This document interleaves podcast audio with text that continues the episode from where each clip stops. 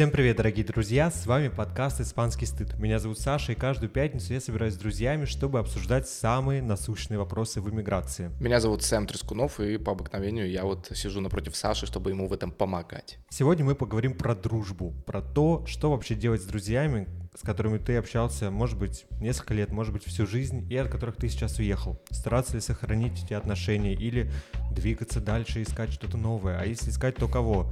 Своих же соотечественников или, может быть, локальных друзей, чтобы быстрее адаптироваться. И что делать, если вдруг твои друзья оказались ватниками?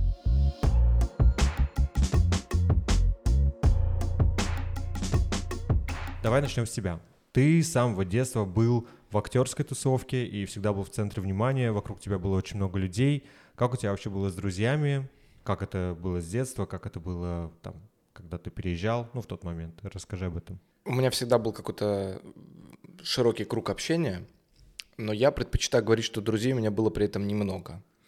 Э, у меня и по сей день их остается немного. Но так получалось, да, что с детства я, э, вокруг меня вращалось э, много всегда людей. У меня бывали ситуации, когда я приглашал на день рождения людей очень разных интересов, социальных статусов и так далее, и они все очень дружно общались, используя меня как сообщающийся сосуд, и я всегда чувствовал себя комфортно, что я вот как бы такой саппортер. Когда началась война, когда началась война, и самое большое, что я потерял, э, конечно, это какой-то профессиональный круг общения в первую очередь. То есть друзья, с которыми я там знаком с детства, со школы, они так и идут со мной нога в ногу, мне кажется. Но вот именно профессиональный круг, там у меня тоже были свои друзья, люди, с которыми я чуть ближе общался, у меня практически весь он э, отвалился, за редкими исключениями близкие мои друзья, с которыми я дружу, как я сказал, вот типа с детства, со школы, они остались в России. И, безусловно, нам тяжелее стало общаться, во-первых, потому что разница во времени, в-третьих, там, ну, очевидно, разные обстоятельства жизни. А, но так или иначе, я должен сказать, что мне кажется, что мы сохраняем с ними связь. Но что самое важное, мы вот у нас есть такая традиция среди друзей, мы называем себя клуб абьюзивной дружбы. Это шутка такая. Но мы э, в рамках этого клуба на дни рождения друг другу записываем поздравительные видео, креативные, всякие прикольные. Либо это клипчик, либо это какой-то типа шорт-фильм. А, вот. И мне кажется, вот это внимание, которое ты уделяешь человеку на создание, во время создания этого видео, оно как бы вот конвертируется в укрепление э, вашей связи, вашей дружбы и так далее. Поэтому с этими людьми у меня проблем нет, я бы так сказал. У меня, не знаю, у меня другая немного ситуация. У меня всегда были друзья. Наверное, с детства был один лучший друг, как-то так это все развивалось.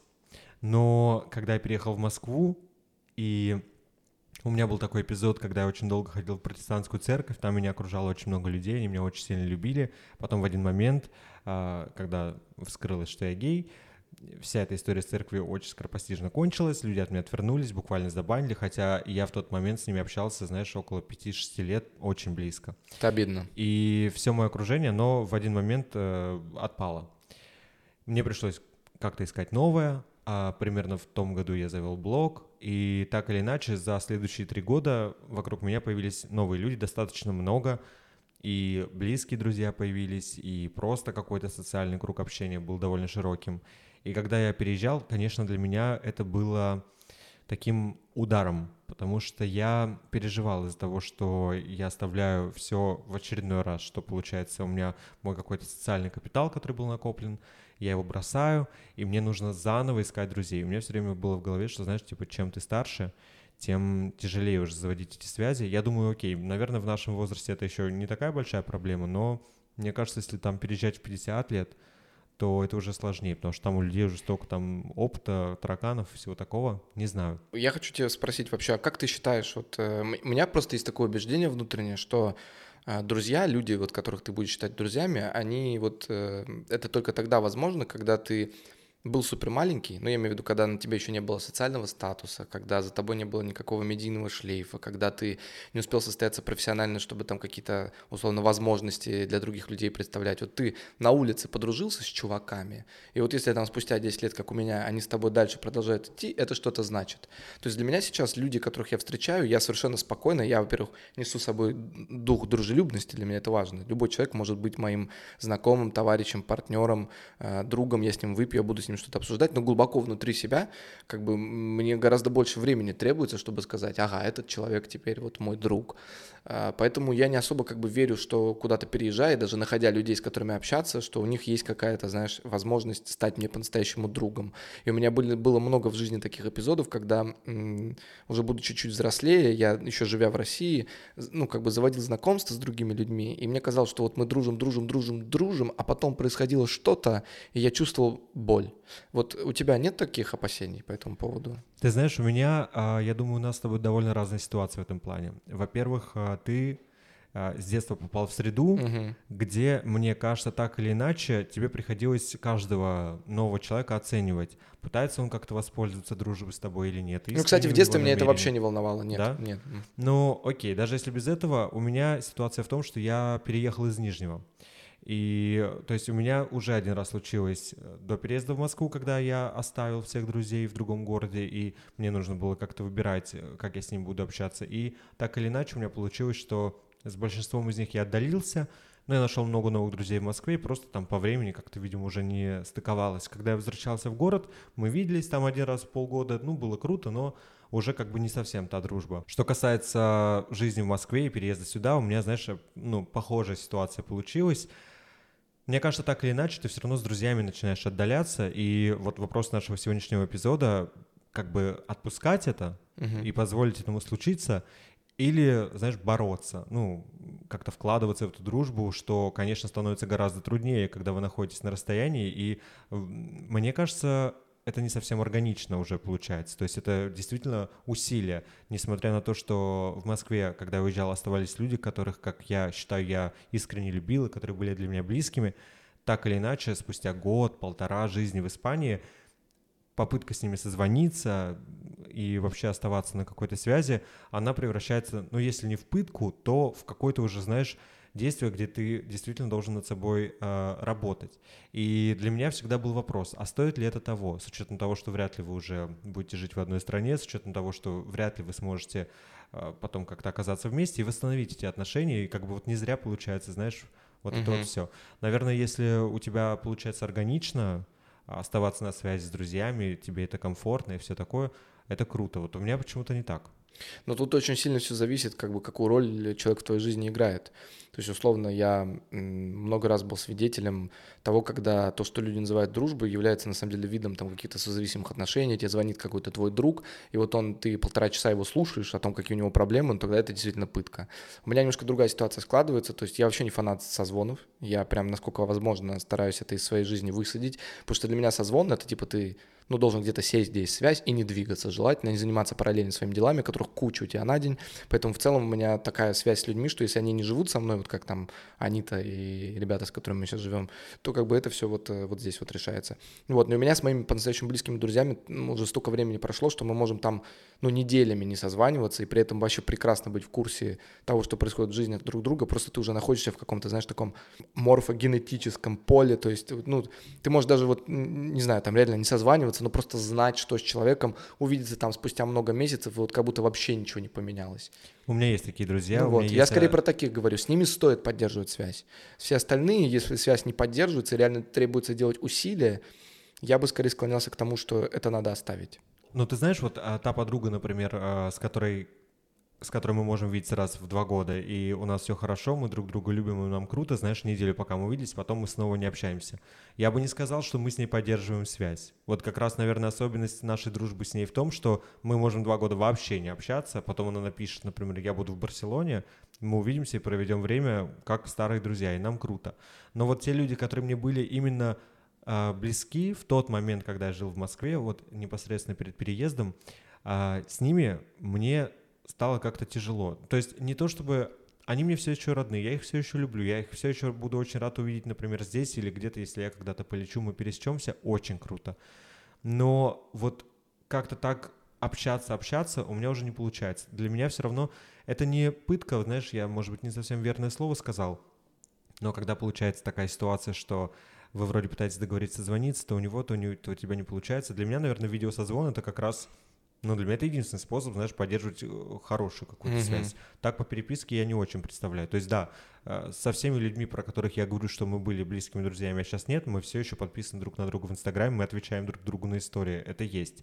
Но вот хотя бы какое-то тет-а-тет общение, когда мы вдвоем разговариваем, обсуждаем какие-то новости, то, что, может быть, в интернете мы не показываем, такое пропало. И я знаю, что очень многие люди, знаешь, борются за это, за эту дружбу, и они готовы стоять до конца. Наверное, может быть, это действительно друзья, которые там больше 10 лет уже с тобой, и с ними так просто не расстанешься. Но одна моя подруга, когда она переехала в Америку, а, мы созванивались довольно часто сначала, потом реже, и как-то раз она сказала мне про какого-то третьего человека такую фразу о том, что она больше не видит смысла поддерживать это общение просто потому, что она предполагает, что на тот уровень оно больше никогда не вернется, и она просто отпускает этих людей. я сразу почувствовал укол какой-то в свою сторону, и почувствовал, что это может быть и про меня, и мне стало даже как-то неприятно и обидно в тот момент. Но тогда я еще жил в Москве. Потом я переехал сюда, и я понял ее гораздо больше, неожиданно для себя. И я понял, что это какая-то, может быть, неприятная правда, но которая сработала в моей жизни. Так или иначе, у меня получилось здесь выстроить какой- какой-то новый социальный круг, и так или иначе я понял, что я просто должен отпустить этих людей. Может быть, они вообще обо мне не думают, если честно, это были мои какие-то рефлексии. И я понял то, что она мне говорила, и мы, кстати, больше не общаемся тоже. Так что она, наверное, все-таки имела в виду меня немножко. Слушай, ну смотри, давай так. Я предлагаю вот как тебе на это посмотреть. В любом случае, если мы говорим про переезд, как обоснование того, что между вами теперь какая-то дистанция, которая и не только физическая, она еще интеллектуальная, идейная, там, потому что ну, ты одним живешь, а не другим и так далее, то надо сказать вот о чем. Э, когда тебя что-то связывает с местом, откуда ты как бы э, откуда ты родом, люди, например, да, ну, ты чувствуешь некоторое облегчение, потому что все равно процесс эмиграции — это процесс борьбы с ветряными мельницами, ты пытаешься как бы устроиться на новом месте, у тебя куча вызовов, которые перед тобой стоят, начиная от языка, заканчивая там разницей в культурах и так далее, поэтому когда у тебя есть такие люди, ну, условно, как банка с домашними огурчиками, ты такой, привет, чувак, Э, как твои дела? Наверное, за такое я бы, я бы боролся. Но с другой стороны, обстоятельства нашей с тобой жизни вынуждают нас как бы узнавать других людей, то есть искать какой-то другой себе круг общения, и желательно из э, иностранцев, да, потому что это помогает язык развивать, и лучше узнавать местность, на которой, в которой ты живешь теперь. Э, вот, и когда у тебя есть эта связь с людьми, с моей точки зрения, все равно это какое-то облегчение внутреннее у тебя. Ты хотя бы иногда можешь расслабиться и вернуться в вот состояние, ну, в котором ты был. По крайней мере, для меня психологически это было бы важно. То есть я не могу себе представить жизнь, в которой вот я где-то там что-то строил с другими людьми, общался, у нас были какие-то связи, какие-то общие моменты, вот эта картотека, да, общего какого-то опыта совместного эмоционального. Потом раз я переехал на какую-то новую локацию, и как будто это стало неважным, ну, со мной так это не работает, к сожалению. Поэтому, или к счастью. вот, поэтому я стараюсь поддерживать отношения с теми людьми, которые мне по-настоящему дороги, и если вдруг с кем-то не получается поддерживать, ну, значит, где-то у меня была ошибка, либо у меня, либо у них. Наши отношения изначально не были тем, что нам хотелось про них думать, понимаешь? Mm-hmm. Вот. В этом может быть ошибка. Окей, okay, а когда ты приехал сюда, получается, ты сразу был готов искать новых друзей тоже. То есть, да, ты сохраняешь отношения со старыми, ты ничего не бросаешь. Но тоже пойми меня правильно, я, знаешь, когда переехал, у меня тоже не было ощущения, что все, вот я переехал, вот с самолета я спускаюсь, и баню, знаешь, всех... Да, их перелистнули. Да, да, да, я просто отписываюсь от всех друзей из России. У меня такого тоже, конечно, не было. Это произошло со временем, постепенно, но это то, с чем мне пришлось, знаешь, типа, ну, мне пришлось порефлексировать на эту тему, как-то обдумать это, и я реально отпустил, вот это был какой-то жест с моей стороны. Ну, слава богу, если у тебя таких э, мыслей не было, мне кажется, они не очень приятные, все равно так или иначе это какая-то потеря. Но у меня было какое-то количество людей, с которыми я дружил, и которых пришлось отпустить. Ну, точно так же, потому что, ну, условно, мы созваниваемся, и чем больше мы созваниваемся, разговариваем, тем больше я понимаю, что нас не просто какие-то разные вещи волнуют, то есть нам, по сути, и нечего обсудить, да, вот, так я еще и понимаю, что а, ну, из-за того, что мы идеологически стоим как бы по разные стороны, раньше, когда не было такого разделяющего события, ну, это компромиссно все как-то можно было урегулировать. Ну, там, я тебя понимаю, и ты меня понимаешь. Да, мы думаем по-разному, но это же не, не основание для того, чтобы доставать шашки, а, давай, сейчас будем сражаться. А теперь вот, ну, ты созваниваешься, и человек тебе говорит, а вот, вот, вот, вот этот наш общий третий, вот он так считает, и я теперь считаю так же, как он, mm-hmm. и ты понимаешь, блин, ребята, я не с вами в команде, вы играете в какой-то свой волейбол теперь, теперь. И, понимаешь, да? И как бы, да, здесь выбор, ну, либо обижаться, каким-то образом провоцировать, говорить, блин, а мне это не нравится, и вот если сейчас ты не, не, как бы не, не будешь делать так, как мне нравится, наши отношения посыпятся. Никогда это не делал первостепенным? Да, первостепенным, не пытался манипулировать этим. Но так или иначе, да, вот по совокупности, вот раз поговорил, два поговорил, три поговорил, а в следующий раз тебе уже не так хочется назначать этот разговор, просто потому что, ну, о чем он будет, угу. для чего он будет. Ну да, да, и, конечно, это все неприятно слышать. Я, к счастью, кстати, вот такого избежал, чтобы получилось так, что какие-то там друзья у меня вдруг оказались я не знаю, за войну или за что-то такое, ну, знаешь, прям вот радикально другого мнения, у меня такого не было. Но при этом мне, наверное, еще повезло в том плане, что моя лучшая подруга через несколько месяцев после того, как я приехал в Испанию, она тоже приехала сюда. И все равно какая-то самая такая главная потребность в дружбе у меня была закрыта с самого начала. И мы плотно общались те несколько месяцев, пока я был один. С самого начала она планировала быстро приехать в гости. Я понимал, что вот моя лучшая подруга, она будет ко мне там прилетать с какой-то определенной частотой. Она вообще здесь в итоге осталась жить. Это Ксюша, собственно. Может быть, из-за этого мне еще было немного легче. Mm-hmm. Потому что, наверное, я говорю про людей, что там я отпускал, пятое-десятое я, отпуск, я отпускал не самых близких людей, не, то есть не с мамой. Вот, и мне кажется, это поинт важный, что невозможно представить себе, что если у тебя есть реально близость с человеком, ты такой раз и это, и свайпнул его. Вот, э, все равно это тяжело. А если свайпается так человек, то как будто бы неправильная, неправильная качественная характеристика этим отношениям была изначально. Может быть, но так у меня, знаешь, в итоге свайпнулось влево человек 47 из 50.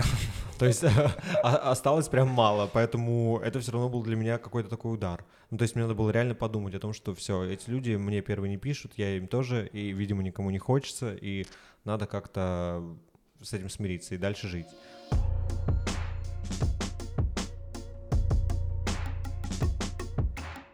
Хорошо, а когда ты переехал сюда, угу. есть два распространенных мнения. Первое это то, что нужно искать сразу локалов угу. и стараться находить себе новый социальный круг с местными жителями, чтобы вот как раз больше узнавать культуру, язык подтягивать и так далее. Ну, как минимум на английском говорить и потом Да-да-да. подтягивать испанский.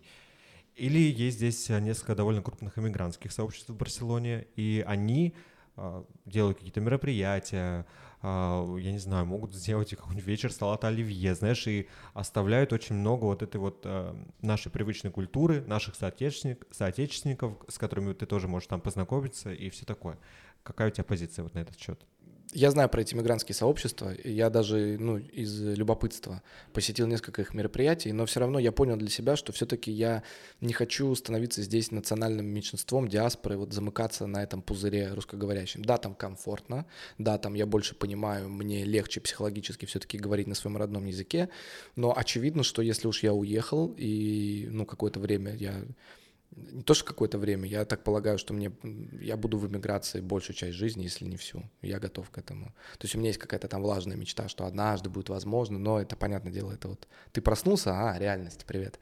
Вот, э, поэтому, конечно, в этой реальности ты понимаешь, что тебе нужно, во-первых, развивать язык, во-вторых, развивать комму- коммуникативные навыки в той среде, в которой ты оказался, и для этого необходимо взаимодействовать с локалами, да, и как бы у тебя, как бы не было сложно, какие бы ни были культурные различия, их надо устранять. Собственно, вот говорят, что человек постиг язык, да, и можно свободно на нем говорить, когда ты преодолел культурный барьер. Вот человек говорит с тобой про Педро Альмадовара, Лопе де Вега, да, там, Веласкес, и ты такой, о, а я их тоже знаю, мы можем их обсудить. И у меня, на самом деле, с момента иммиграции, вот уже сколько, и почти два года будет э, в апреле. Да, и за это время я успел накопить там пару-тройку иностранных прям друзей, то есть людей, mm-hmm. с которыми я постоянно общаюсь, которых могу назвать друзьями. Один из них, э, я познакомился с ним в Турции, он этнический турок, но родился и вырос в Германии, его зовут э, Кубилай, вот, и мы с ним все время философствуем, общаемся там на какие-то темы, он нас вообще спас, вот, и мы говорим по-английски в основном. Что касается испанцев, я делал много раз попытки, но все равно в моей орбите рано или поздно оказываются люди через общих знакомых.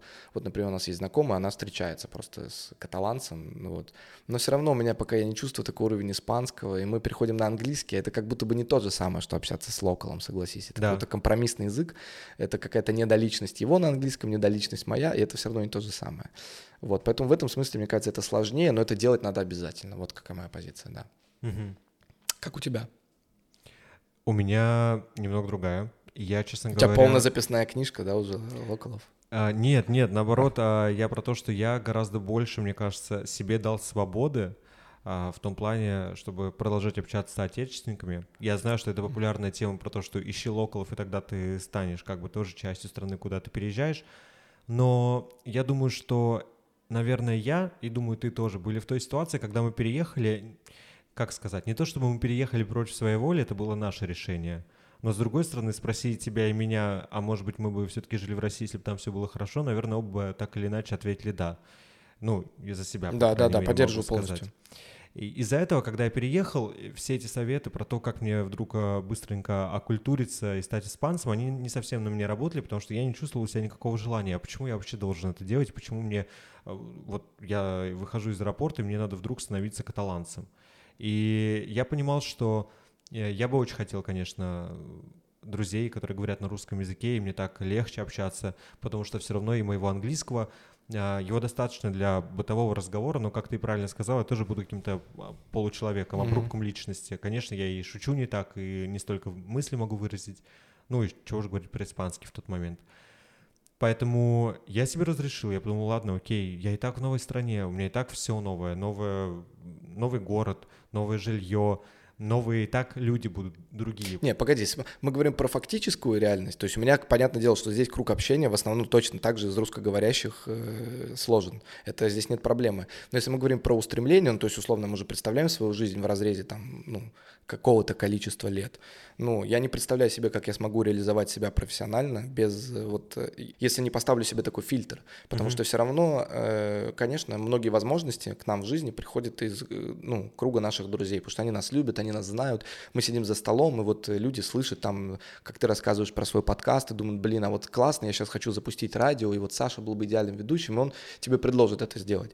Вот, но с другой стороны, как бы это все равно будет ограничено и будет замыкаться на людях, которые воспринимают твой язык. А это в любом случае национальное меньшинство здесь. Это только в России так работало. То есть здесь, если ты хочешь куда-то расти, расти и расти, но это надо выходить за пределы этого пузыря. Я только про это говорю. Так-то понятно, у меня все друзья там, ну, с русскими именами все говорят по-русски, э, даже если это украинцы, ну, я не говорю по-украински, но они со мной соглашаются говорить по-русски. Да, мне кажется, что все равно какая-то должна быть внутренняя такая история, что этот пузырь ограничивает тебя. Слушай, в идеальном мире, конечно, я тоже считаю, что так или иначе надо прийти к тому, чтобы ты свободно говорил на испанском и старался постепенно окружать себя испанцами. Угу. Я говорю про вот нашу реальную ситуацию, где мы находимся, потому что я знаю людей, а, ну, люди, которые добровольно, например, приезжают в Испанию, может быть, учиться. Они, во-первых, учили язык заранее, они готовились. У меня есть интернет-знакомые, которые общаются в основном с испанцами, живя здесь один год потому что они уже готовились к поступлению, они там знали что-то про язык и так далее. И вот мы живем здесь полтора, и у нас а, в окружении русскоязычные люди, и нам могут задать вопрос, типа, а что это вы тут не интегрируетесь? Uh-huh. И вот мне кажется, вот в этом контексте я объясняю, что да, я с тобой тоже согласен, но вот на, на текущей позиции я себе дал как бы вот эту слабину первый год, полтора. Честно скажу, я уже немного, не то чтобы жалею об этом, но я понимаю, что теперь мне тяжеловато из этого вырваться, uh-huh. потому что так или иначе друзья-то у меня появились, близкие, не очень, не так важно. Завести еще раз новых и еще раз вот... Еще и на другом языке, в другом культурном поле. Да, это... да, это очень тяжело. Поэтому для меня это все-таки так, так и остается открытым вопросом, как же лучше поступать. Конечно, в идеальном мире ты, если хочешь переезжать в другую страну, и ты об этом решении знаешь сознательно, заранее, ты учишь язык, приезжаешь, и, конечно, да, наверное, лучше интегрироваться. А что делать нам? Ребят, напишите в комментариях, если у вас есть идеи, лучше общаться или лучше не общаться. Поделитесь. Потому что, ну, это Сто процентов, да, потому что мне тоже интересно узнать э, мнение зрителей. И вот я еще хотел добавить когда мы говорим, а, вот ты просто хорошее слово сказал, вот э, ты сказал честно, ты сказал дал слабину.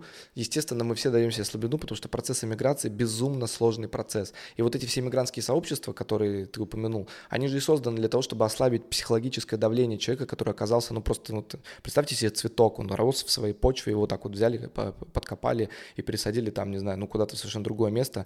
Ну, а ты живой еще, у тебя есть чувства, и тебе одиноко, тебе страшно, тебе непонятно. Понятное дело, что люди, которые представляют тебя и культурно, и национально, тебе ближе в любом случае, вы какие-то общие проблемы переживаете. То есть, условно, иммигрант, россиянин, иммигрант, китаец, ну, они похожи как иммигранты, но они совершенно другими разными проблемами сталкиваются, еще контекст времени накладывается там и так далее.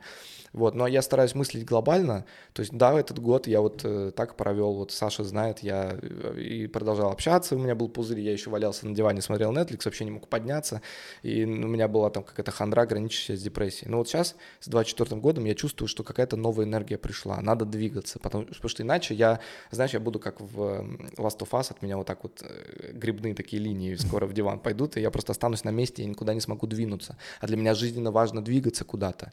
Вот, и когда я спрашиваю себя, куда, как будто бы логичным встает вот, э, что куда-то за пределы. Потому что раз уж я уже все равно выехал, раз уж я все равно выехал за пределы собственной страны, раз уж у меня есть такой уникальный исторический шанс попробовать э, от лица своей собственной страны, от лица своего собственного народа состояться э, ну, в, каком-то, в каком-то другом культурном пространстве, как будто бы это стоящая того задача, чтобы попотеть над ней.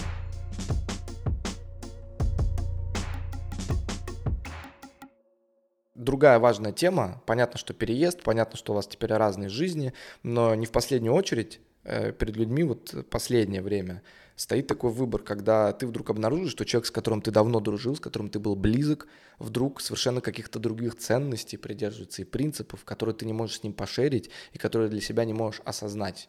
Э, они тебе кажутся чужеродными. Вот у меня скорее даже разлом чаще и больше проходил вот по этой линии, то есть как бы ну, вроде я переехал, вроде они остались, и вроде бы, ну, не так уж это и страшно, можно найти темы для разговоров.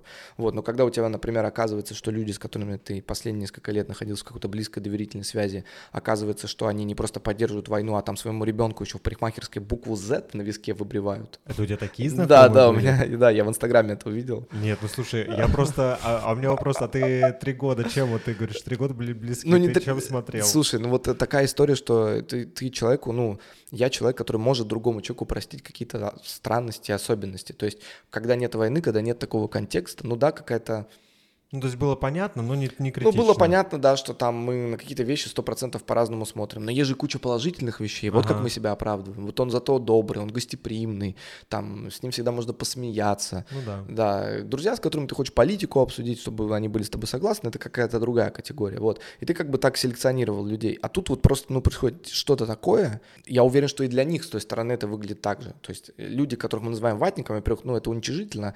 Э, там даже почвенники, скажем так, это лагерь, который которые условно придерживаются каких-то традиционных вот э, такой такое пуританство российского разлива, да, но для них же тоже все, что мы делаем, все, чем мы являемся, но это же пощечина. Да. То есть уехать из своей страны, когда ей тяжело, на пощечина.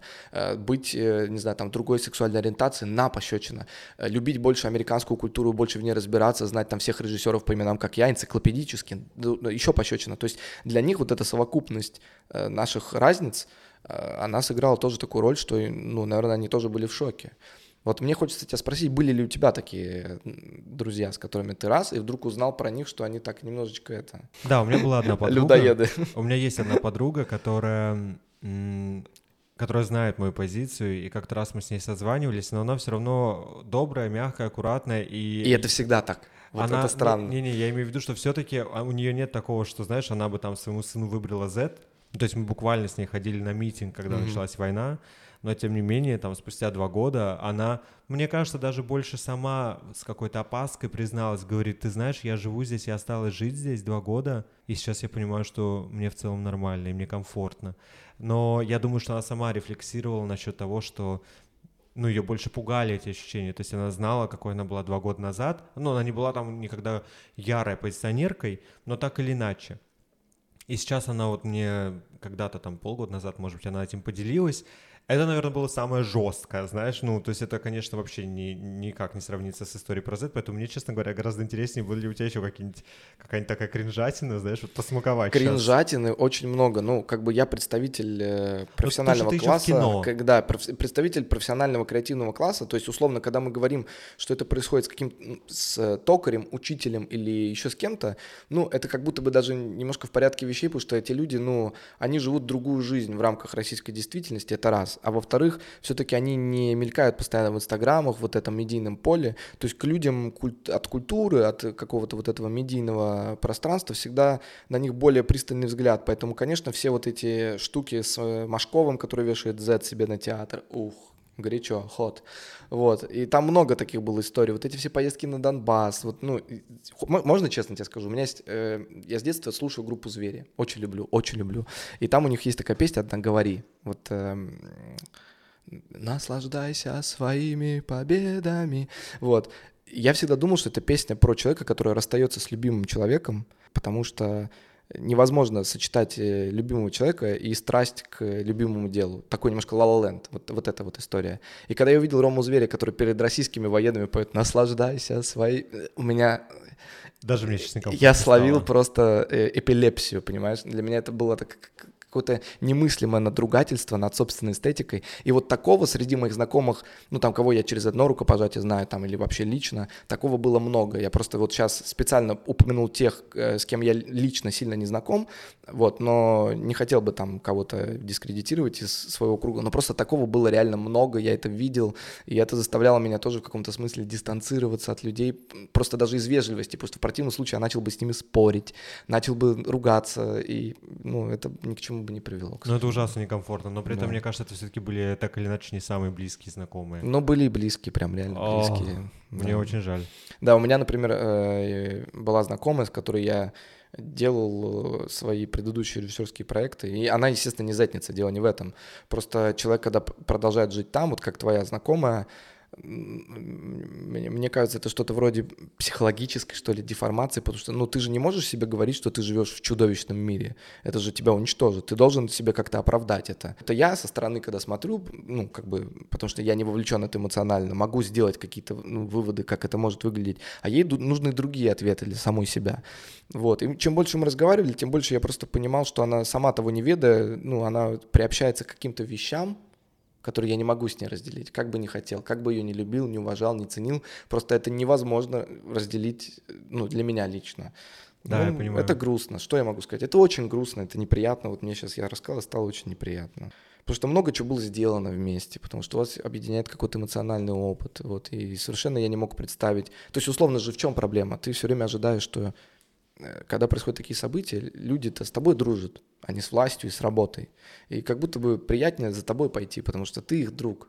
Потому что ты вот формировал это какой-то... Вы вместе, в смысле, формировали это. А когда выбор делается в пользу чего-то другого, обидно же не потому что... А потому что выбор сделан в пользу чего-то другого. И это видно.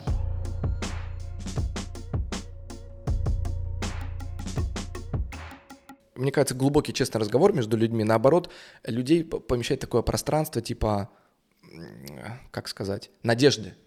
Вот люди о чем-то говорят, о сложных вещах, и вот есть в этом какая-то надежда, что люди в целом везде в мире, какие бы конфликты ни были, могут также сесть, поразгонять что-то, попить водички, вот, и разойтись, и это, у этого будет какой-то смысл. Вот я, наоборот, вижу в этом даже какую-то позитивность. Потому что, на самом деле, когда ты по-настоящему какие-то важные, фундаментальные для себя вещи обсуждаешь с другим человеком, ну, вряд ли их можно назвать, э, я имею в виду, позитивными. Потому что это всегда про опыт, а опыт — это всегда ошибки, а ошибки — это, ну, типа, да, я согласен. понимаешь, да, синяки. Вот, поэтому, если уж мы обсуждаем такие вещи... Э, готовьтесь. Готовьтесь, да, что так будет, будет периодически. Но, чтобы хорошо вот э, закончить, да, на позитиве, я потом передам тебе слово. Я уже сказал, э, у меня есть вот друг мой сердечный, это моя жена Анита. То есть мы изначально, мы с детства давно знакомы, с детства маленькими, мы подружились во дворе. Вот, она еще была в очках и в брекетах. Вот, и она была очень смешная, и мы дружили, дружили, дружили. Вот, а потом, ну, встретились уже, будучи взрослыми, как-то решили, что нам по жизни вместе интересно двигаться. Вот она со мной в разных агрегатных состояниях побыла. Вот, и всегда на протяжении этого пути выбирала как бы следовать за мной, а не за чем-то другим. И вследствие этого я испытываю к ней экстремальное какое-то доверие и вообще могу все что угодно рассказать. И всегда там какие-то, если у меня идеи, мысли, еще что-то, я всегда на ней все проверяю. Она мой креативный партнер. То есть я не могу себе представить, как бы вот она мой фильтр, через который я вот это все э, пропускаю. Поэтому, конечно, в жизни такие люди остаются, я их оставляю, и у меня помимо нее есть еще там 2-3 человека, которых я мог бы назвать такими же близкими, вот, но просто сами обстоятельства, в которых мы с тобой это обсуждаем, находясь в эмиграции, понимая, почему мы в ней находимся, как будто бы подталкивают нас к обсуждению не этих людей, потому что, ну, понятно, у всех людей они есть, а к обсуждению тех людей, которых Кто пришлось остался. оставить. Да. да. Поэтому я думаю, что вот такая вот история получается. Спасибо, что посмотрели этот эпизод. Напишите ваше мнение по всей этой ситуации, как вы считаете, что делать с друзьями, как искать новых. Будет очень интересно почитать. Просим вас оставить оценки на всех площадках, где вы нас слушаете. А если смотрите на YouTube, то пальцы вверх и подписочку влепите, пожалуйста, тоже. А мы с вами прощаемся. Увидимся всего лишь через неделю. Вам говорим до, до пятницы. пятницы.